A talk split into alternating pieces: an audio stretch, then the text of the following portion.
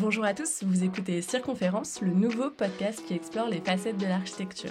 Je suis votre hôte, Mario Renard, bienvenue.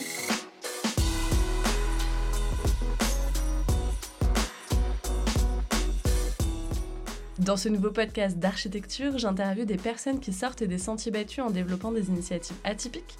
Elles peuvent être architectes ou non, ou plus réactives, et je décrypte avec elles leur vision, leur démarche et leurs projets pour vous proposer des points de vue très différents sur l'architecture.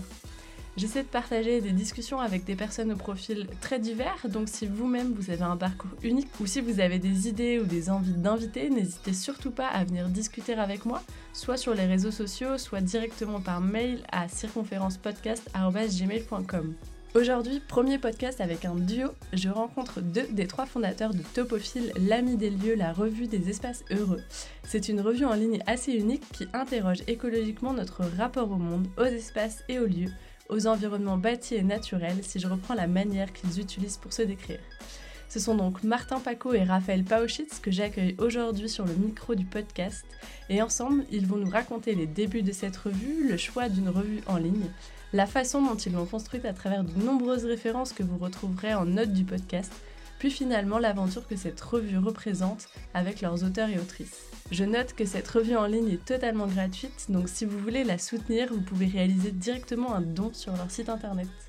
Et je n'en dis pas plus et je laisse place à cette discussion vraiment très chouette avec Martin et Raphaël. Bonjour Martin et Raphaël, euh, merci beaucoup euh, pour euh, cette deuxième rencontre. Euh, je vais du coup être tout à fait honnête avec nos auditeurs. On s'est déjà rencontrés très exactement le jour de votre deuxième anniversaire.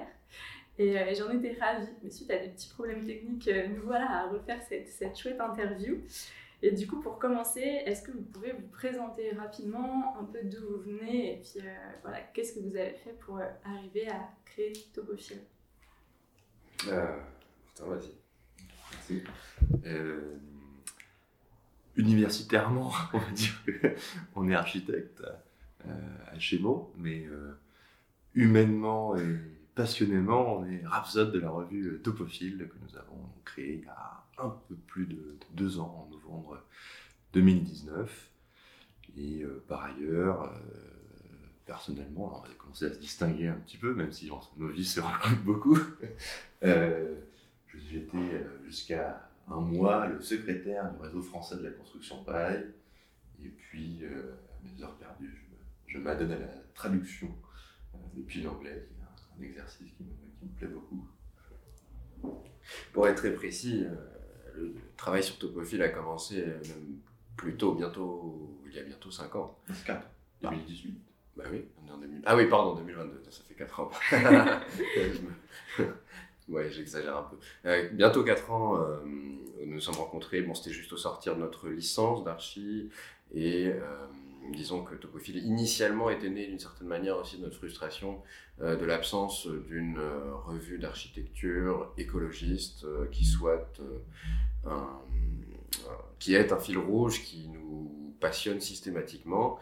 Et puisque cela n'existait pas, s'il y a de très bonnes revues d'architecture, en tout cas, il n'y en avait aucune qui, euh, à laquelle nous pouvions euh, suffisamment faire recours euh, pour convaincre nous-mêmes au début, donc pendant les études, et puis ensuite nous l'avons très rapidement compris, cela vaut de même pour l'exercice de notre profession, mais aussi plus largement dans, tout ce qui a trait à notre tentative de changer le rapport que nous entretenons avec nos milieux et à changer nos manières d'interagir d'investir, de modifier euh, nos milieux, euh, que ce soit donc nos villes, nos campagnes, euh, le, notre rapport à la nature, à la question de la nature elle-même, dans l'urgence écologique qui est celle que tout le monde connaît, heureusement. Je te rappelle de la question qui était présente pas, pas présente la revue. et moi, mais oui, mais alors c'est difficile parce que euh, donc ça fait 4 ans, et c'est bien pour ça que j'en parle dans ce sens-là, ça fait 4 ans que nous ne faisons euh, quasiment que ça sur notre temps libre. C'est pas quasiment que ça, mais disons que euh, Topophile étant né avec nous, elle est un peu modelée à notre image. Donc, dissocier une présentation de nous-mêmes de celle de la revue, c'est très, ça devient de plus en plus difficile. Euh, parce qu'aussi, euh, nous appliquons le principe simple que nous publions ce que nous aurions eu envie de lire. C'est-à-dire que nous choisissons les thèmes en fonction de ceux qui ou d'écrire, ou d'écrire, sans en avoir les capacités, voilà, ou les compétences. Ah, si, quand même. Et donc, euh, donc Topophile est euh, volontairement euh, très ouverte. C'est-à-dire que le terme topophilie est utilisé par plusieurs auteurs au cours du XXe siècle, n'est jamais réellement précisément défini. et nous en sommes saisis dans ce sens-là et nous proposons donc aux gens que nous croisons, qu'ils soient architectes, qu'ils soient philosophes, sociologues, euh, terreux, bailleux, etc. Bref, les gens euh, avec, lesquels nous avons affaire de temps en temps, pour la revue, nous leur proposons de définir la topophilie à leur manière, euh, par leurs mots, par leur rapport à, à, la vie, au lieu. Et ainsi, nous tentons de créer une, une définition commune de ce que c'est que l'amitié des lieux, parce que la topophilie, c'est l'amitié des lieux, euh, plutôt que d'en donner une définition nous-mêmes, et, donc nous nous nourrissons tout en, tout en insufflant notre propre, euh, notre propre voix à topophilie.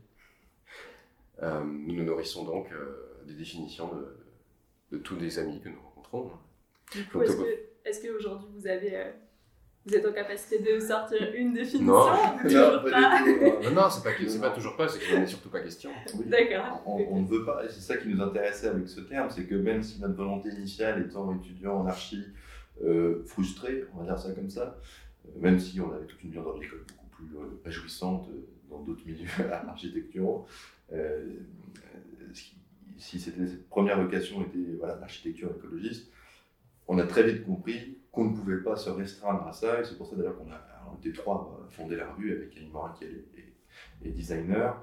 C'était aussi cette question de, l'échelle, de la nature, de, l'action euh, sur l'espace. Donc finalement, c'était vraiment l'espace qui m'intéressait. Et cette notion de topophilie étant existante, mais sans être définie, nous, nous donnait cette liberté finalement de créer quelque chose tout en nous inscrivant dans, euh, dans une histoire intellectuelle, euh, parce que bon, la topophilie c'est quand même Bachelard, c'est Yifutuan, voilà, ça, ça, on s'accrochait quelque part quand même, on avait un, lieu euh, intellectuel auquel on pouvait s'installer et créer une revue qui est finalement un lieu complètement aspatial, qui est à travers les époques, à travers les continents, mais c'est ça qui fait toute la, finalement toute, la, toute, cette, toute cette richesse. Et même cette notion nous a beaucoup plu parce que justement, c'est pas une question qu'on allait se l'approprier ou quoi que ce soit, mais on pouvait continuellement la, redéfinir et elle était à la fois mystérieuse et, évocatrice parce que la topophilie, bon déjà c'est un truc ça sonnait bien, alors c'est quand même vachement important.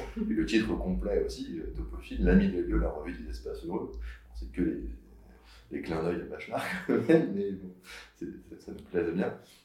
Mais ça nous permet de, sans arrêt de s'enrichir en fait avec chaque personne qui euh, collabore, euh, participe, euh, enrichit la revue.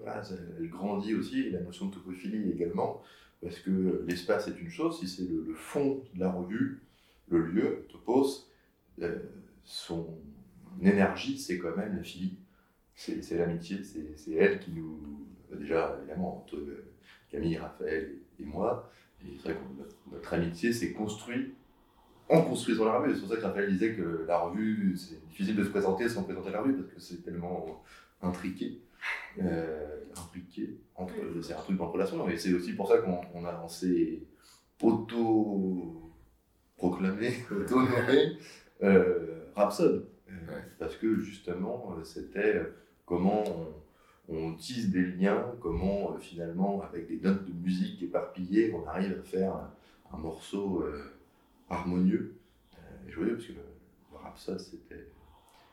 C'était. C'était Homère, quoi.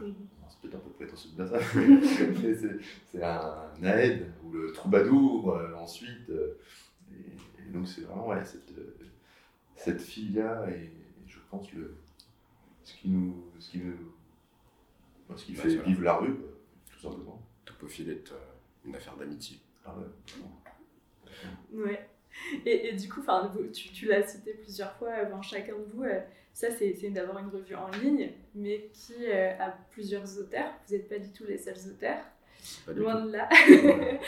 Euh, et du coup, bah, tu as, nommé, on va dire, plein de disciplines différentes qui touchent à la fois à la philosophie, la sociologie, et ça se retrouve vraiment dans vos auteurs. Et du coup, pourquoi est-ce que vous étiez vraiment attaché comme ça à, à avoir des enfin voilà, avoir des auteurs qui ne sont pas forcément uniquement architectes, mais qui justement sont assez plus réactifs ou disons transdisciplinaires J'y vais alors. bah déjà, si c'est pas une revue d'architecture, donc on va pas donner la parole que à des architectes.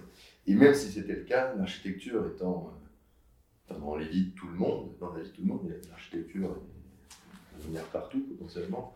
Euh, l'architecture n'est pas l'apanage des architectes, et si c'était le cas, ce serait quand même assez malheureux euh, pour beaucoup de. bon, ça serait malheureux, on va s'arrêter là. Euh, donc il fallait. ça, c'était évident, et la transdisciplinarité est pour nous essentielle, et, je vois Raphaël qui sourit, donc je vais le laisser enchaîner là-dessus, je sais ce qu'il va raconter. notre. Comment on ça notre devise. voilà. une, des, une, des, devises. Topophile est transdisciplinaire, donc ça, vous l'avez donc compris, elle est interrelationnelle, on a bien, Aussi compris. bien compris, voilà, dans notre première réponse, elle est processuelle. C'est-à-dire que nous, nous apprenons en faisant, et Topophile est plus un chemin, une voie, une méthode qu'un résultat, qu'un objet figé. Et c'est d'ailleurs de la même manière que nous abordons les, nos, publications. Euh, nous intéressons presque plus à la manière de qu'au résultat. Donc, euh, par exemple, d'un projet. Mm. du processus qui a mené au projet. Bon, pour répondre plus précisément à, ta question, euh, nous avons fait le compte donc pour notre deuxième anniversaire. nous avions à ce moment-là, donc en novembre dernier, 126 auteurs et autrices. Donc bon, ça, va évidemment. nous disions à ce moment-là que nous étions une vingtaine, une petite trentaine de, de bénévoles actifs entre bah, les rhapsodes, les illustrateurs, les illustratrices, euh, et les potophiles, comme nous les appelons. Et, le conseil. Et le conseil, voilà, ça fait une quarantaine de personnes qui sont euh, euh, régulièrement actifs. Et puis donc au total, ça fait 126 auteurs qui ont publié, ou autrices qui ont publié au moins une fois, et puis pour certains et certaines, très régulièrement. Euh, et ce qui est intéressant de noter aussi, c'est qu'il y, a plusieurs langues. Oui. pour l'instant, on ne publie que en français. Quasiment que en français. Euh, oui, quasiment. Mais euh, on traduit euh, bon, essentiellement de l'anglais, mais aussi de l'allemand, de l'espagnol, de l'italien, du japonais, ouais. de l'italien, je dit. Bah, ouais, bon, pour l'instant, c'est ça. Elle va s'exporter du coup bien plus loin que les frontières de la France. Bah oui, tant, comme elle est transdisciplinaire, elle est aussi. Euh, Transfrontière. Voilà. Mhm. Ça, n'aura aucun sens de considérer, euh, tout comme un biorégionaliste ne voit pas quel sens donner aux limites administratives, un mhm. topophile ne voit pas quel sens donner euh, aux limites, je sais pas quoi, nationales, disons. C'est une axiomore. Mhm. Et j'ajouterais même que on, se, on, se joue des frontières et des langues. On essaie, on aimerait bien faire plus parce que c'est vrai que des traductions des articles euh, globalement très, très appréciés. Et puis c'est des choses qui ne sont pas forcément connues. Et je pense que c'est aussi le rôle d'une revue, surtout sur les, enjeux et les sujets qui nous intéressent, que la français n'est pas franco-française, ni parisiano-centrée. Euh, donc d'aller au-delà, c'est fondamental. Et surtout que c'est des, des, pensées qui, qui, résonnent aussi euh, avec les nôtres, mais articulées d'une autre manière, enfin, qui peuvent nous enrichir et nous, nous, nous inspirer, bien sûr. Mais euh, l'autre chose aussi, c'est qu'on essaie de se jouer un peu des siècles et, mm. du, et du, temps qui passe en, en rééditant, euh, republiant des, articles, alors d'il y a peut-être 20 ans, 30 ans, euh, mais aussi 100 ans, 200 ans, 300 ans. et c'est aussi très, très intéressant de, de, voir que on peut apprendre du passé. Une de nos rubriques s'appelle Dans le miroir du passé, en, en hommage à à Ivan qui, nous lisons beaucoup.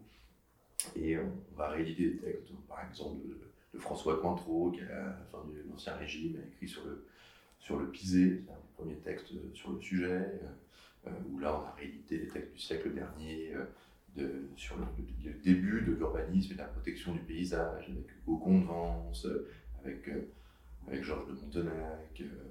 c'est des textes qui sont qui sont d'une actualité assez étonnante. Ce n'est pas publier un peu de texte pour publier un peu de texte, c'est parce que ce texte, les propos, la réflexion qu'il développe, finalement, résonnent encore aujourd'hui, parce que ben, on redécouvre ça, ou euh, c'est essentiellement ça. Là, par exemple, on parle beaucoup euh, des, forêts urbaines, Et c'était tout à fait le, sujet des articles de, Hugo Convence et, et de Georges de Montanac, et c'était au siècle dernier. Et eux, ils parlaient que les villes devaient acheter des forêts, etc.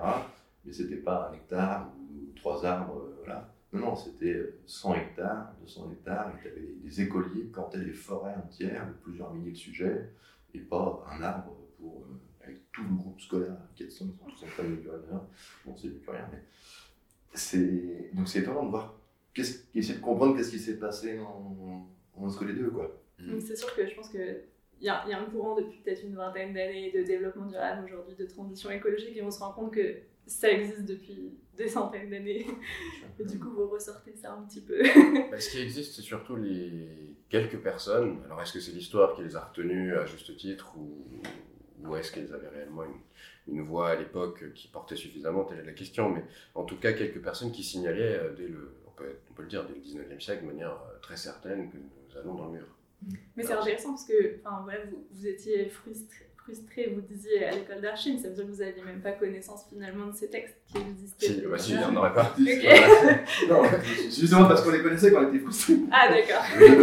qu'on n'en parlait pas à l'école et que c'était très euh, superficiel finalement. Comme, euh, à, part quelques profs qui, étaient, qui ne vont plus, si tu veux, mais globalement. Par contre, ce à quoi on avait euh, beaucoup moins accès à ce moment-là, et que j'allais d'ailleurs ajouter, c'est que nous essayons au regard de ces textes, ensuite de mettre en rapport des euh, pratiques euh, contemporaines mhm. et de mettre en, rapport, de présenter donc euh, des architectes, des paysagistes, en l'occurrence bientôt un paysagiste qui renature la ville sur, sur la matière minérale par des symbioses entre végétaux et champignons et qui en fait des, des parcs, des nous, des espaces sauvages, mais aussi des, des espaces urbains, comme au sens où on les entend. Il faut les nommer. Oui, donc en l'occurrence, c'est Arnaud Delacroix, euh, qui, par euh, notamment l'agence Talpa et d'autres entreprises commercialisées, euh, un savoir-faire de renaturation de la ville minérale. Mm. Et qui fait un travail absolument phénoménal et que nous interrogeons donc, une plotophile interroge sur un, de ses, un des projets qu'il a accompagné, il me semble à Saumur. Voilà. qui, qui a un projet qui a quelques années, qui est une vraie réussite, où il est retourné, où il a tiré les enseignements, où il a comparé euh, la ville végétale, le quartier végétal qu'il a créé, le quartier, ou le reste de la ville minérale qui subit les, intempéries. Et on voit bien que, c'est en se dissociant et en mettant la nature au banc que, que l'on détruit nos villes, en fait, paradoxalement. Comme ça. Bon, enfin, euh, par contre, il faut revenir un peu en arrière. Martin commençait à aborder le, certaines rubriques et nommer certaines ah, rubriques. Peut-être qu'il faut préciser comment la revue est construite. Voilà. Je, pense que tu, commençais déjà à le dire, finalement, en faisant le lien entre ces articles un peu, euh, dans le historique, mais qui, fondateurs, et, et, en même temps, euh, aujourd'hui, on, on, met en avant aussi des pratiques, et c'est vraiment ça qui nous intéresse, c'est euh, de constituer une encyclopédie de savoir-faire topophile, et et justement, euh, c'est euh, la revue est structurée en deux grandes parties. Savoir la revue des idées et faire la revue des, réalisations. Faire, on en a déjà un petit peu parlé, où là finalement on, s'intéresse énormément au, processus et on, donne la parole aux praticiens, qu'ils soient euh, concepteurs ou artisans, mettant la personne qui exécute, qui met en œuvre, qui réalise, qui concrétise la chose. Et donc on va sur des réalisations spécifiques de toutes les échelles euh, interroger euh, donc aussi bien l'architecte, le jardinier, le maçon, le charpentier, l'ingénieur, euh, selon l'angle d'attaque qu'on veut aborder, et toujours en s'attachant à, à, répondre à la question comment faire. Mm. Et, donc c'est précisément le, processus qui, qui, qui, là nous, nous intéresse, qu'on cherche à savoir pour nous enrichir nous-mêmes dans notre euh, pratique professionnelle de l'architecture euh, actuelle, future, euh, rêvée, et, tout ça. c'est un peu le. Comme on, je pense que c'est une question qu'on se pose beaucoup aujourd'hui, à la fois quand on, a commencé la rue, on était encore étudiant.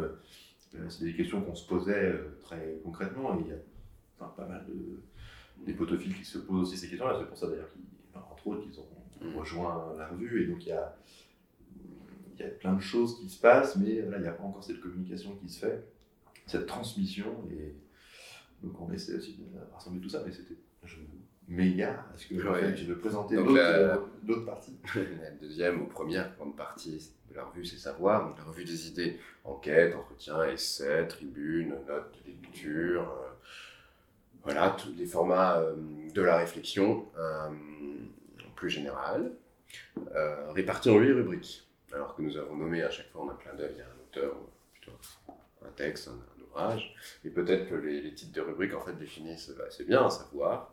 Il y a le gang du cosmos, euh, nouvelles de nulle part, qui sont évidemment des nouvelles de quelque part. Peut-être que tu peux, tu peux dire en même temps Ouais, de quelle référence vous tirez euh, chacune de ces Ah ouais, alors, le gang du cosmos, c'est une euh, allusion à Alexander von Humboldt, un géographe euh, allemand très important qui... Euh, un géographe, il a inventé toutes les sciences humaines et physiques. C'est un personnage absolument fabuleux. quoi. Il est géologue, il a inventé la géographie, diplomate, botaniste, climatologue, euh, océanographe, zoologue.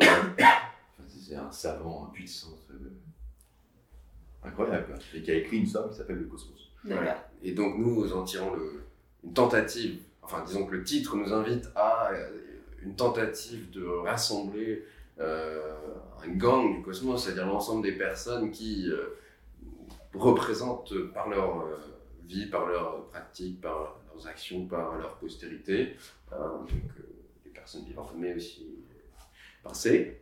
Euh, donc l'entretien n'est plus possible avec les personnes passées, donc c'est en, général quelqu'un d'autre qui écrit sur elle, hein, ça, s'entend, euh, de, créer donc, une galerie de portraits, euh, nous l'espérons vivantes, de, euh, des personnages qui font euh, l'écologie, qui font la topophilie, Voilà, là, gang du cosmos. On a publié des portraits de Michel Aragon, de Paul Virilio, de, de Ivan Illich, euh, bientôt de, de Guy Rottier, euh, de Rachel Carson, de, Martha Macaglia, de, de Rapal Tabar. euh, Voilà. Plein de gens qui nous branchent et qui bah, toujours de mêler euh, la vie, la vie, l'œuvre, la pensée, euh, les rêves. Et peut-être pour donner quelques aspects pratico-pratiques, c'est aussi la, la rubrique la plus ample. Mm. Les articles sortiront souvent en deux à trois volets, euh, donc ça représente entre 60 et 80 000 signes, quoi. Ok. au total pour, pour un personnage ou un aspect d'un personnage. Par exemple, Illich, euh, il va peut-être nous falloir 5, 6, 7 articles pendant du Cosmos, d'autres de même. Bon, bref. Euh, une autre rubrique, par exemple, euh, les nouvelles de nulle part, puisque je le citais. Euh, Ah, tiens, ça m'échappe à l'instant. William Morris. Ah oui. C'est une expression de William Morris, qui est un, enfin, en fait un de ses romans. Euh, C'était un socialiste euh, lié à, à John Ruskin, mais qui, était, qui a, qui a écrit cette, euh, ce, ce roman, cette utopie, un peu anti-urbaine, parce qu'à l'époque, toutes les utopies étaient très urbanophiles. D'accord. Et il essayait de prendre un peu le contrepoint avec ce de nulle part. Et puis l'expression aussi très, très belle, franchement. C'est peut-être la rubrique euh, avec laquelle euh, nous avons, pour laquelle nous avons mon article, parce qu'elle est, elle est paradoxale. Euh, une nouvelle nulle part tend à suggérer que c'est une sorte de format de reportage, de quelque part, toujours, puisque nous sommes topophiles, mais en même temps, euh, tout est toujours un témoignage, tous les articles de Topophile sont toujours des témoignages d'un lieu. Alors forcément, qu'est-ce qui distingue un article nouvelle de nulle part du reste? Ce sont des choses qui se construisent. Euh, donc nous en servons peu de peu, parce que cela, si, nous en servons, cela signifierait peut-être que- qu'un article n'était pas adapté à une autre rubrique. Mais en fait, nous avons des, des très intéressants articles dans Ouais, Noël. nulle part. be- beaucoup d'entretiens en fait, Voilà. euh, mais qui sont euh, sur une thématique généralement, un lieu ou une thématique, Voilà. Euh, une nouvelle de quelque chose, Voilà, de quelque part. Dans le miroir du passé, c'est un titre Illich, un essai Illich, euh, où nous publions, euh, republions exclusivement, pour le coup, ce sont des... des- Pas que, il y a eu d'autres articles sur le Bauhaus, euh, Oui, oui, pardon. Lionel Richard qui était une commande. euh, Voilà. Mais bon, qui s'intéresse euh, à l'état d'esprit d'un temps donné, en général assez loin dans le passé, au moins une centaine d'années, où nous, donc, comme nous expliquions tout à l'heure, nous révélons euh, les tendances ou les, les alertes euh, ou les tentatives Mm. euh, données euh, époque- les- à cette époque donnée euh, euh, pour nous éviter euh, le mur écologique. Là, on travaille en ce moment à la réédition d'un d'un article de Élisée Reclus sur l'évolution de, de, la cité.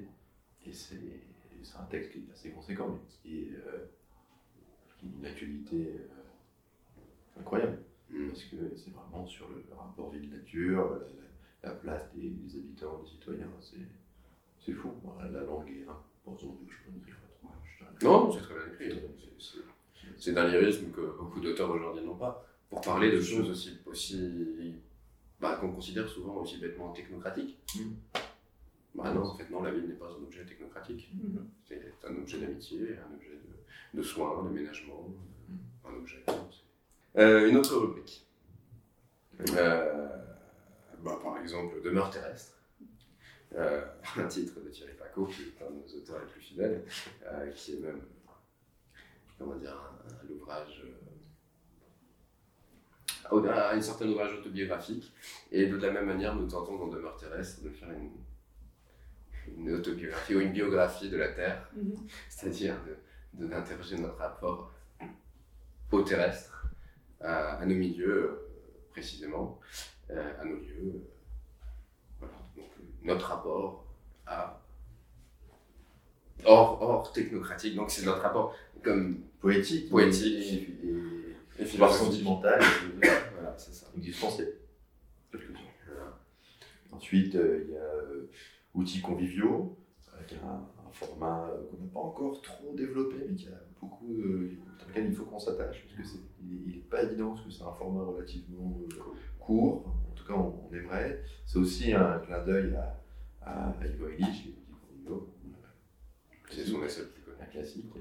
Euh, et euh, l'idée, c'est de donner la, la, parole, là pour le coup, à, des, à des praticiens, de tout ordre, des praticiens intellectuels aussi, mais qui vont définir, décrire un outil, une méthode, une technique, une matière, un matériau, un exercice.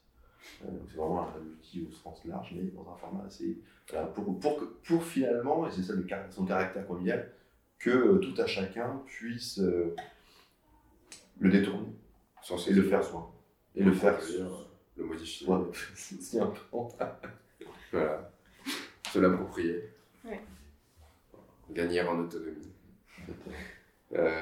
les mots et les choses, euh, et ici, nous tentons de restituer, corriger, proposer euh, de nouveaux sens à des mots euh, ou de nouveaux mots pour des choses dans les définitions, dans la désignation galvaudée ou manquante. Par exemple, un article de Philippe Simet sur les termes utilisés dans le réemploi, qui est très à la mode et où on utilise le vocabulaire minier et extractiviste. Et donc Philippe Simet nous critique ça. Alors, disant que le réemploi, par son vocabulaire, est au fond du trou. Et donc, nous interroge, parce que les mots que nous utilisons interrogent ou, révèlent aussi notre rapport que nous entretenons avec les choses.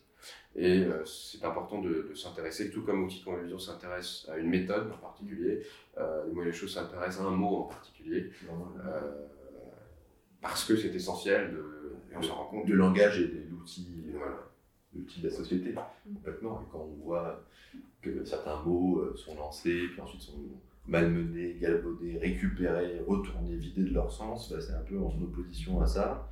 Euh, qu'on essaie de soit redonner un sens, soit dire attention, peut-être qu'il faudra inventer un mot parce que tu as un tel et un tel qui l'utilise n'importe comment et c'est pas possible. Quoi. Euh, et par exemple, donc les verbes améliser, ménager, etc en donnant un, sens euh, précis. Mais on pourrait, euh, ouais, il faut, qu'on invente d'autres mots. Et ce qui pourrait être intéressant aussi, c'est de, de, parler de mots qui sont intraduisibles en français, mais qui ont un, un sens euh, bah, dans leur langue initiale. Ça, ce serait assez joli. Ce serait cool. Pas évident. Surtout si vous faites une, une revue qui, en, plusieurs langues, enfin, voilà, c'est des sujets que vous, devez, que vous devez aborder. Euh, Alors, deux rubriques qui sont pour le coup euh, plus facilement accessibles, disons. Euh, parce qu'elles donnent, ouais, parce qu'elles donnent plus la parole, plus évidemment la parole, plus naturellement la parole, alors que ce soit au coup de fil d'un côté ou, ou aux luttes sociales. Donc, l'une, c'est du lisible au visible, un nouveau un titre d'un essai d'Illich où il s'intéresse à la naissance de la lecture et du texte contemporain, contemporain au sens depuis le 13e, 12e, 13e siècle. Bon, depuis. Voilà, c'est ça. Et qu'est-ce que je voulais dire par là? C'est que le, titre dit une chose. Euh, en fait, c'est une rubrique où nous publions des notes de lecture, des notes de visite, euh, euh, voilà, d'exposition. C'est ça. Donc des avis très personnels par rapport à des ouvrages, des œuvres, d'autres, qui plaît beaucoup parce que c'est important de réagir, de débattre avec les auteurs et les autrices, avec les, les artistes et de, de comment dire, de, de proposer euh, des lectures topophiles de, ce qui se fait déjà. Mm. Euh, et puis finalement, euh, L'Utopie et la mort, c'est René Dumont, un essai de René Dumont. L'Utopie ou la mort, rubrique de tribune, ouverte. D'appel, de manifeste, c'est ça, coup de gueule. Et alors là, nous, en général, nous essayons de ne pas éditer. c'est le principe de cette rubrique. Si un, éventuellement le verbe, nous... voilà, c'est ça, bien sûr, évidemment, mais moins, moins que d'autres articles, nous accompagnons beaucoup plus les auteurs, hein, surtout les, jeunes, dans l'utopie ou la mort. L'idée, c'est de saisir le verbe d'un moment, mm. d'un moment, pardon. Et euh, donc, c'est une rubrique ouverte aux auteurs ouais. qui s'en saisir. Donc, si certains s'en sentent la, la sensibilité, l'envie. Oui, mais c'est ça. C'est souvent quand même des tribunes euh, écrites par des, par des réseaux militants, euh, les soulèvements de la terre, euh, la ZAD de Notre-Dame-des-Landes ou d'autres ZAD euh, d'ailleurs pour beaucoup de, lutte de protection des espaces naturels et tout ça, des lieux de vie, euh, ou alors des, choses plus, plus manifestes ou à la mobilisation, etc. Dans ce cas-là, c'est aussi des commandes, c'est vraiment des gens qui spontanément du coup. Non, c'est pas des commandes, généralement même c'est plutôt nous qui les, qui les, soit on est dans leur réseau militant, donc on est au courant qu'il y a ça qui passe parce que bah, on signe en fait. D'accord. individuellement, forcément je sais plus, on signe. et donc on, relaie. Euh, il y en a plusieurs qui ont été aussi bien, euh, qui sont publiés le même jour par plusieurs euh, publications, par reporter, par terrestre, par nous, par Mediapart.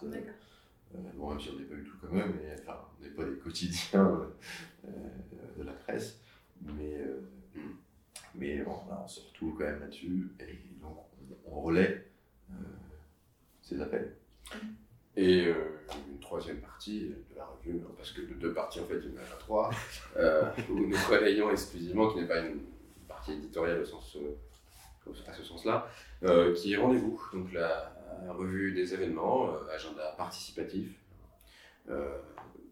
des occasions de se rencontrer entre topophiles, enfin, c'est-à-dire toutes les expositions, conférences, ateliers, bref, les occasions, manifs aussi, voilà, que euh, les réseaux euh, qui euh, sont, nous sont proches, qui sont engagés, organisent et qui publient, de sorte en fait à essayer de réduire la ségrégation des réseaux, quoi, où chaque réseau publie ses événements souvent et, et où il faudrait suivre, voilà, c'est ça. Et les reçoit, ça c'est vrai que c'est c'est aussi quelque chose de vachement important. Enfin, on essaie toujours d'éviter cet écueil de l'entre-soi et de rester entre nous, mais toujours d'élargir notre monde, ou en tout cas d'additionner euh, nos mondes avec ceux des, amis pour justement aller, euh, aller au-delà et, pas faire du, surplace. Quoi. Et, ça, c'est vachement important. Et c'était même, je pense, une des choses qui nous a motivés à, imaginer la revue, c'est qu'on était dans, dans, plusieurs réseaux, on voyait une multitude d'initiatives, de recherches, d'expérimentations, de plein de choses qui nous stimulaient énormément. Et, comme on, bah, on, débarquait un peu, on était un peu sur, plusieurs réseaux à la fois, et on voyait en même temps qu'ils ne se connaissaient pas forcément, ou qu'en fait ils bossaient sur la même chose, mais ils ne savaient pas, alors que tout le monde bosse avec très peu de moyens. Euh, se disait, mais comment aussi on peut arriver à, lier euh, à coudre tout ça. Et finalement, c'est l'idée d'une revue qui est, qui est arrivée parce que c'est pas du tout institutionnel, c'est pas un cadre supplémentaire, c'est quelque chose de, vivant où, où, euh, on se croit, où on rhapsode euh, complètement. Et, même en repensant à l'histoire, tous les courants politiques, artistiques des deux derniers siècles, il y avait toujours une revue qui, qui polarisait. Et, ça, c'est un peu notre, notre idéal. Et, pourquoi une revue en ligne du coup et pas une revue papier Bah, C'est-à-dire c'est c'est vrai que c'est un peu un paradoxe, parce que pour on a mis des lieux d'être dans le non-lieu. Mais bien sûr, on demande pas de. Et oui, c'est l'ubiquité. Nous avons, voilà, c'est ça en fait, nous tentons l'ubiquité.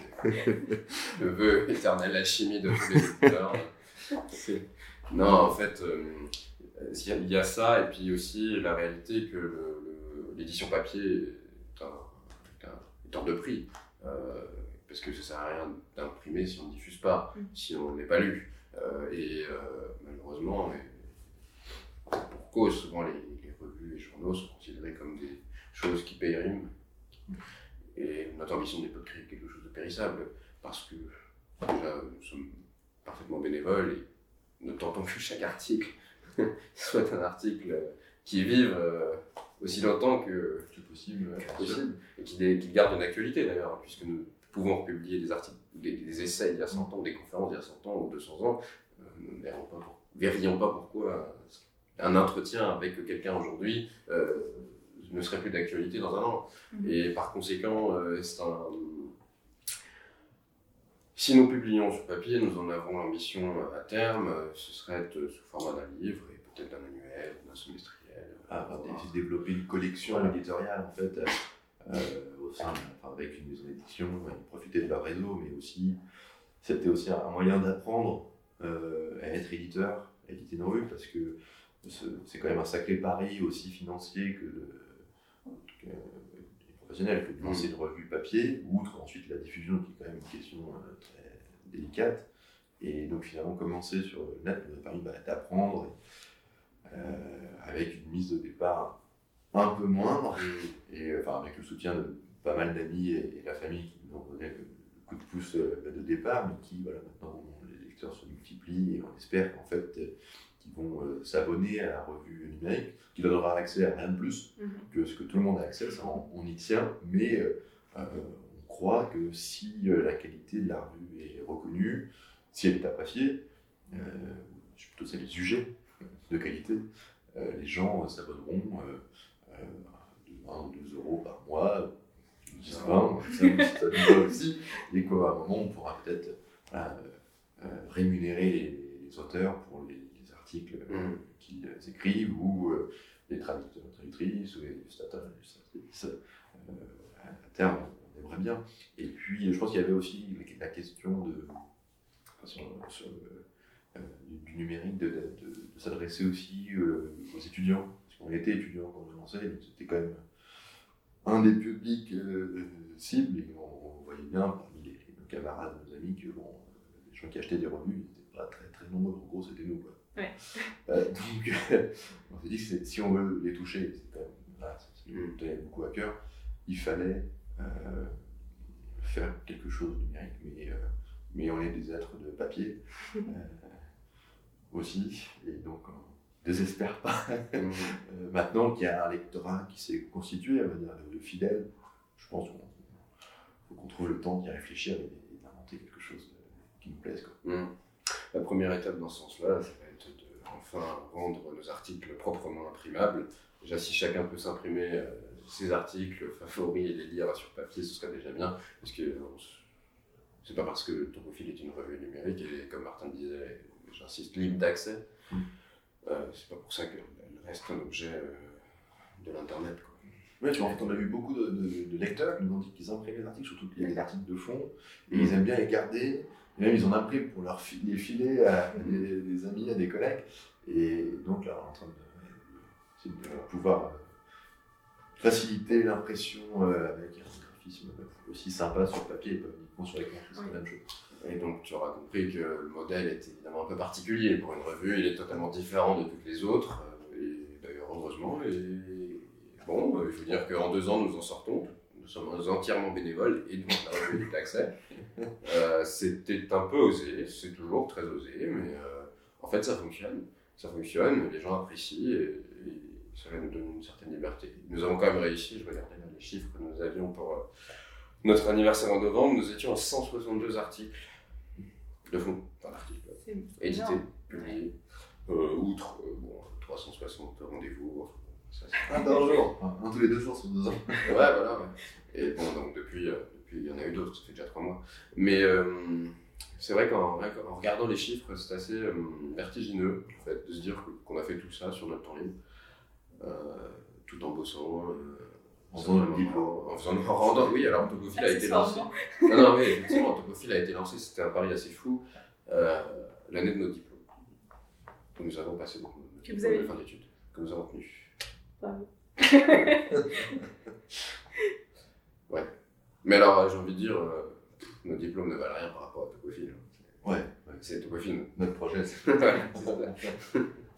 Bon. c'est sûr. Enfin, il y a des trucs bien quand même. Hein. Vous l'avez- eu donc. On va super. Ouais. J- J'aimerais m'arrêter deux minutes sur votre titre, du coup, euh, tu l'as énoncé plus tôt, qui est Topophile, l'ami des lieux, la revue des espaces heureux. Et vous êtes quand même une revue qui, j'ai pas envie de dire qui prône, mais où la revendication est, est claire et assumée. Euh, enfin voilà, vous parlez de témoignages de lieux, beaucoup, etc. Et pourquoi vous vous appelez la revue des espaces heureux? Parce que du coup, c'est quand même enfin, déclaré dans un sens un certain optimisme, si j'ai envie de dire. mais, mais du coup, euh, voilà, enfin, pour- pourquoi ce choix Bah, Parce qu'on est plutôt pessimiste euh, de nature, et vois, on voulait ça, contrebalancer nos, nos instincts, euh, Mais non, je te contredis, Je, que, rigole. parce que tout simplement, qui a envie de dire quelque chose qui le fait déprimer oui. Il y, a- y y ça aussi, et puis la topophilie, euh, c'est c'est plutôt positif. L'inverse, c'est la topophobie. Le titre, c'était quand même topophilie, donc c'était le sous-titre et aussi l'explication, Mm. la définition du titre qui, euh, parce que mystérieux, attire, mais en même temps, c'est d'expliquer le, le truc en, en une formule. Espace heureux est aussi une expression de, de, de, de Bachelard, qui est aussi une, une- une évidence. Et puis heureux, il y a, y a- y a- enfin, y a deux choses. Euh, euh, en tant que euh, l'aspect un peu voilà, bonheur, malheur, cet, cet aspect-là, Le ressenti. le ressenti, et il y a l'aspect un peu du hasard, la chance de, du résul- de la résultante qui nous, qui nous plaisait également, parce qu'on retrouvait un peu le, le processus. Quoi. Donc ce ne sont pas les espaces agréables, ce sont les espaces qui ont réussi à être, ou à faire preuve, ou à témoigner de leur amitié, ou auxquels nous avons réussi à témoigner de notre amitié. qui sont advenus, voilà, va dire aussi. Euh, et puis, euh, voilà, on l'a dit, enfin, je veux dire, c'est euh, la revue elle est bénévole et donc euh, c'est parce qu'on est heureux de la faire que qu'elle se fait. Et, et donc c'est aussi, euh, je pense que c'est il y, a- il y a ça aussi. Quoi. C'est- Finalement, c'est c'est encore une manière de parler de, de filière.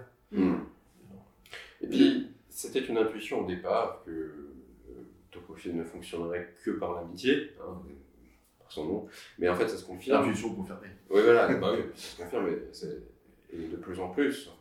Hum, Disons qu'au-delà de Topophile, nous nous rendons compte que, que, que les choses euh, radicales et, et essentielles ne se font que par des liens d'amitié et par la confiance. Et dans ce sens-là, oui, Topophile est la revue des espaces heureux. Mais qui, Et des fois, on essaie de, même sur les numériques, on essaie de créer des espaces heureux. L'anniversaire de, bah, de la revue, c'était tout à fait ça. On voulait pas eu tout. Il n'y a pas eu de. Il aurait pu avoir une bougie quand même. Mais, euh, mais, euh, c'était euh, vraiment. euh, enfin, notre idée, c'était de faire un, un grand repas avec les copains. Donc, on a fait un, les copines. Donc, on a fait un, un repas pour 200 personnes. Quoi. Bon, alors évidemment, euh, Topophile étant né quelques mois avant l'arrivée de ce, ce fichu virus, ça, effectivement, disons qu'on n'a pas organisé autant d'apéros qu'on qu'on aurait on va dire comme ça, ou de- de- d'occasions de, se rencontrer et d'échanger, euh, alors que, euh, à nouveau, euh, et c'est ça qui fait, je pense, la différence rétrospectivement déjà hein, de euh, c'est que, par exemple, d'autres revues ne créent pas ce milieu d'action et de pensée. Non pas euh, vis-à-vis de leurs lecteurs, si, certainement, et non pas euh, au sens euh, où euh, ce sont des lieux de rencontre d'auteurs et d'autrices. Certainement que si, mais ce que nous ont dit les éditeurs d'autres revues, qui s'étaient rendus compte, en venant à nos apéros Topophile, par exemple, que, que ça leur avait totalement échappé de le faire de leur côté, dans le cadre de leur revue. C'était c'était une de mes questions justement. Enfin, vous assumez vraiment euh, cette, phrase que j'adore qui est de changer les manières d'interagir avec nos milieux. Est-ce que vous avez vu euh, peut-être parmi les, vos lecteurs peut-être récurrents qui euh, viennent discuter avec vous, même dans vos auteurs, des... est-ce qu'il y a des choses qui ont changé? Est-ce que vous avez des retours sur une façon de travailler une façon de concevoir peut-être les espaces? Changer, c'est peut-être un peu tôt quand même. Alors oui, les apéros, c'est aussi l'occasion de rencontrer nos lecteurs. C'est vachement important pour nous. C'est essentiel parce que c'est la limite du numérique, ou même de tout format éditorial d'ailleurs. C'est mm. assez unidirectionnel. Et donc le, retour, la vie, l'opinion, euh, les échanges, les idées euh, sont essentiels pour Topophile. Euh, alors, est-ce que ça a changé les approches des gens? Je ne suis pas certain. Nourri Pas à ce stade-là. Non, ce serait un peu. Voilà. Nourri un oui, certainement. Mais alors, ce qui est certain, c'est qu'aussi certains autophiles viennent à nous, à nous, à, Topophile, hein, je veux dire, participer, veulent participer à Topophile parce que dans leur métier, dans, leur quotidien, pour rentrer l'argent nécessaire à vivre, euh, sont frustrés et euh, voient euh, Topophile l'occasion, comme, comme occasion de s'intéresser, de s'échapper euh, des, de, la, des habitudes professionnelles, des habitudes de, la vie et de réinterroger leur manière de faire et de, de penser autrement. Mm. Alors, c'est ce qui les motive et, et beaucoup nous l'ont dit. Et nous espérons que de le faire, de participer à Topophile et de lire nos publications les, contribue à cette euh, sensation d'échappatoire, de, de, créer un lieu où ils peuvent réellement incarner leur songe, ce qui n'est pas le cas dans, le reste leurs. Il y a aussi quelques exemples plutôt de, de lecteurs qui se sont rencontrés. Parce qu'ils étaient lecteurs et qui vont peut-être faire des choses ensemble. On sait qu'il y a eu des, des affaires qui ont été conclues pendant l'anniversaire de la revue. Ah oui, ah oui, oui. bah, ah oui, oui c'est des archives qui vont bosser ensemble sur des concours, ils se sont retrouvés là, ils se connaissaient de nom, et ils se sont croisés là pour de vrai, ils ont trinqué, et on dit, ah bah tiens, on va bosser là. Putain, on va pas bosser là-dessus ensemble. Donc ça, c'est quand même Ou des rédacteurs, euh, rédactrices, des journalistes qui rencontrent d'autres euh, jeunes, euh, diplômés, pour qui ensuite immédiatement les publient plus vite que nous-mêmes arrivons à les publier, par exemple, c'est arrivé aussi. Ah ouais, ça c'est vache. bah, c'est vache. Mais tant mieux, ça c'est bien. Il faut qu'elle circule. Ça fait partie euh, du milieu. Et... Absolument. Et ça fait partie plus, les filles circulent, bien sûr. Évidemment.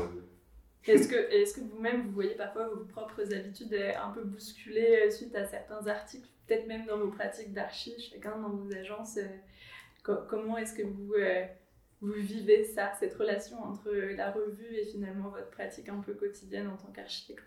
Hmm. C'est difficile à dire, je dirais en, premier lieu que la conviction euh, qu'il ne faut pas jouer le jeu des autres est de plus en plus certaine pour nous. Voilà. Euh, c'est-à-dire que parce que, parce que, disons, les enjeux, évidemment, de nos métiers, que ce soit l'architecture, euh, tous les métiers qui ont trait à la ville, au paysage, euh, ont, des enjeux énormes, financiers, psychologiques, euh, dont tout le monde parle souvent. Et en fait, nos publications, par des praticiens et par des théoriciens, montrent, comme peut, qu'il y a toujours quelqu'un qui se débrouille pour outrepasser cela. Et donc, c'est essentiel. Alors, comment nous-mêmes allons réussir à le traduire, parce que nous ambitionnons bien d'exercer comme architecte, de, construire, de prouver par exemple nous-mêmes nos, convictions, euh, tôt ou tard, mais euh, je ne suis pas certain de pouvoir dire aujourd'hui que nous en avons euh, tous les outils nécessaires. Mais par contre, en tout cas, la, conviction et la certitude qu'il faut absolument arrêter de suivre les chemins habituels et remettre en question à chaque étape d'un projet, par exemple, hein. Euh, à chaque étape du processus, euh, radicalement le, processus lui-même.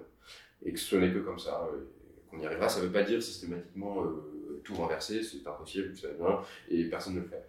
Mais comme chacun est capable de renverser une partie du processus à un stade du processus, ben on se dit qu'à un moment, quand même, on va y arriver à renverser, que, l'association de tout le monde fasse, permette de renverser tout le processus. Quoi bref, de, sortir de ce qui nous oblige à faire comme on a toujours fait, comme on croit avoir toujours fait, donc en fait, comme on a fait sur les 5 à 10 dernières années, et, euh, et, de, ménager euh, nos milieux plus écologiquement. Très bien. Je pense qu'on va arriver bientôt à la fin parce que, en effet, vous êtes pas. tout dit. Est-ce que vous avez euh, des, des ressources à, à proposer, euh, des, des, choses particulières, inviter des gens à, lire certains ouvrages qui peut-être vous, vous ont euh, particulièrement touché ou alors bah, c'est difficile parce que chaque article que nous publions en lui-même est déjà à recommander. Et puis ensuite, ressource de une oui. bibliographie et incroyable. puis euh, à chaque fois, il y a des bibliographies. Donc, ouais. Oui, mais c'est un puits, c'est un puits sans fond. Il faut commencer par euh, l'art d'habiter du Maurice Gitch qu'on a réédité pour le premier anniversaire. Peut-être Et- l'article phare de, de Guy Futuan sur la topophilie, puis bon, assez dans, dans la thématique. Et puis là, pour le, le second anniversaire, Thierry a aussi écrit un texte sur qui reprend un peu toutes les exceptions de la notion de la topophilie, puisqu'il en pense, qu'on a titré la topophilie, une inexplicable amitié. Euh, bah, qui peut-être par cela qu'il faut commencer, euh, et puis ensuite, euh, Oui. voilà, aller découvrir les choses. D'ailleurs, l'art d'habiter, donc, cité que citait Martin, une conférence qu'il tenait en 84. Pour les 150 ans de l'Académie royale des architectes britanniques, je sais plus comment ça s'appelle. Le RIPA. Bon, enfin, en tout cas, euh, nous mettons en note de bas de page que nous euh, souhaitions que les études, euh, toutes les études d'ailleurs, d'architecture, de paysagisme, etc., euh, tous les étudiants nouvellement entrés dans une école fassent euh, ou aient droit à une lecture, une conférence euh, de l'art d'habiter. On leur déclame ça, qu'on leur donne leur petit, on leur fait leur emploi du temps, on leur file d'invité. quoi. Voilà. ça, ça, ça met pas mal les choses en place. si, si un jour il y a euh, une école topophile, euh, elle s'ouvrira sur l'art d'habiter. Ce qui nous explique euh, On saura d'où ça vient. le propre de l'humain et, et d'habiter, et que l'humain euh, habite le paysage en, en y laissant les traces. Qu'habiter signifie laisser les traces, ou laisser vivre sa vie, sa propre vie, écrire les traces de son existence, de, de sa biographie dans le paysage. Et que le- qu'un même paysage n'est pas le même selon qui vit. Et finalement, euh, qu'est-ce qu'on peut souhaiter dans le futur à Topophile ou est-ce qu'il y a des petites choses de prévues dont on peut avoir peut-être les. euh, Les scoops. S'il y a des scoops de prévu, là, je sais Non, je crois pas. L'anniversaire est passé. Oui, l'anniversaire Bah est passé. bah, il y aura les 3 ans, euh, c'est un scoop euh, en faisant La reprise des apéros topophiles, euh, dès que. Enfin, on pourra reprendre tout de suite, hein, parce que de toute façon, maintenant. Bon. Dans l'immédiat, il y a une chose qu'on aimerait bien, c'est c'est, euh, aller présenter la revue euh, dans les écoles, euh, notamment. Euh, on avait pu le faire une ou deux fois que les confinements euh, s'enchaînent. Et ça, c'était quand même très plaisant. C'était souvent l'invitation en plus de- des étudiants, ce qui nous avait. euh, voilà, on était très touchés. Et donc, ça, de, de recommencer ça, ça peut. Mm. Ce serait bien. Euh, pour nous aussi, parce que bah, les étudiants ils sont donc ce serait l'occasion de rencontrer les, les lecteurs. Euh, voilà, donc ça, ça, ce serait, ce serait pas mal. Et puis l'occasion aussi peut-être d'avoir de nouveaux potophiles dans d'autres régions et éviter d'être voilà, trop parisiano-centré. Et puis on essaye, mais bon, on est quand même un petit peu. Euh, donc ça, ça ferait. Ouais, à court terme, ce serait chouette. Ouais, je pense qu'on peut dire, euh, ce dont on est particulièrement heureux, c'est l'autonomie que prennent les potophiles de plus en plus, euh, en interrogeant, en mettant des architectes, euh, des paysagistes, en écrivant des notes de lecture, en proposant des sujets d'articles de plus en plus, et Mm. ça, ça fait très plaisir. Et je dois dire que nous les en remercions parce qu'ils sont aussi bénévoles que nous et Bien sûr. ils font un travail euh, exceptionnel. Puis ils sont talentueux. Voilà. Il est très sympa. Voilà. Parce que c'est pareil, c'est aussi une histoire d'amitié. Ouais, mais qui est, on les connaissait pas forcément. euh, Non. Il y en a quelques-uns qui étaient mais une minorité des, des amis euh, d'avant. Mm. Et beaucoup, on les a d'avant la revue. mais, euh, mais beaucoup, la majorité, on, se des rencontres, des hasards, des, des gens qui nous ont juste contactés. Ah, c'est cool, euh, qu'est-ce qu'on peut faire Donc c'est super. Et puis, Mm. à un moment, on s'est tous rencontrés. euh, on avait fait un, un- un week-end avec des visites, un repas et tout, juste en entre nous. Il était arrivé d'un peu partout, de, de Lille, euh, de, de Rennes, de Bordeaux, de Nantes, de Montpellier, euh, euh, d'Allemagne, euh, de Belgique. euh, et euh, c'était c'était- génial, parce que même, même eux, ils se rencontraient pour la première fois, mais nous aussi, on les rencontrait pour la première fois, parce qu'avant, c'était que pour beaucoup que au téléphone. ou Quoi. C'était un chouette moment, là, donc euh, on bien en refaire un euh, bientôt, parce que même pour ah, la cohésion de, de groupe, et puis pour réfléchir à d'autres projets, c'est- bien. Mm. Mais euh, sinon, c'est quoi les. Peut-être cette, cette année, se rapprocher d'éditeurs pour, euh, dans un an ou deux, faire la revue papier. Ça pourrait être euh, bien aussi.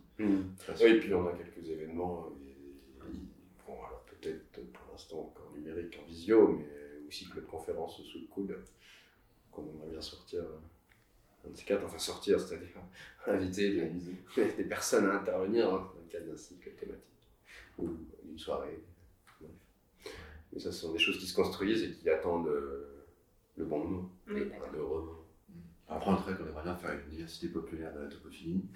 ça, ça paraît chouette. Parce que la, la revue est, est née aussi euh, dans le off, ou l'après-soirée de l'université populaire d'écologie, D'accord. qu'on organisait en, en banlieue. Et c'est là, ensuite, forcément, il y avait un repas, parce que voilà, il fallait célébrer, célébrer la filière. Mhm. Comme d'habitude, c'est fondamental. Et euh, c'est là que l'idée euh, a germé, que des regards ont été échangés, et qu'on s'est dit, ouais, ça pourrait être pas mal en fait de faire une revue. quoi. Vous vous êtes rencontrés à l'Université populaire d'écologie? Non, non, on, était, on se connaissait déjà, mais. euh, bon, on peut quand même dire que oui. Mais oui, pas la, la revue s'est rencontrée. On s'est Voilà. rencontrés sur la revue euh, à, à ce moment-là. Euh, parce que l'idée a, a germé, quoi. Ouais. Mais non, on, était- on se connaissait déjà. Sinon, on n'aurait pas été- Raphaël serait pas venu. C'était pas fait. Il ne connaissait pas. Il n'aurait pas eu connaissance. Mhm. Super. Et du coup, euh, où retrouve-t-on cette revue euh, incroyable sur, le, sur Internet? Topophile.net. Tout simplement. T-O-P-H-I-L-E.net. Incroyable. C'est simple. Super. Ben, merci beaucoup. Merci à pour tout toi. ça. Merci. Merci à vous de nous avoir écoutés. Vous retrouverez donc toutes les activités de Topophile sur topophile.net et surtout toutes les références et articles dont nous avons parlé dans les notes du podcast. Si vous aimez ce podcast, le meilleur moyen de le soutenir, c'est d'abord d'en parler autour de vous. Et n'hésitez pas non plus à me contacter pour me poser des questions, me faire des retours ou simplement discuter.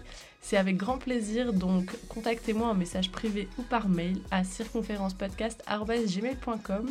Et d'ici le prochain épisode, je vous souhaite une très belle journée et je vous dis à très bientôt sur le podcast Circonférence.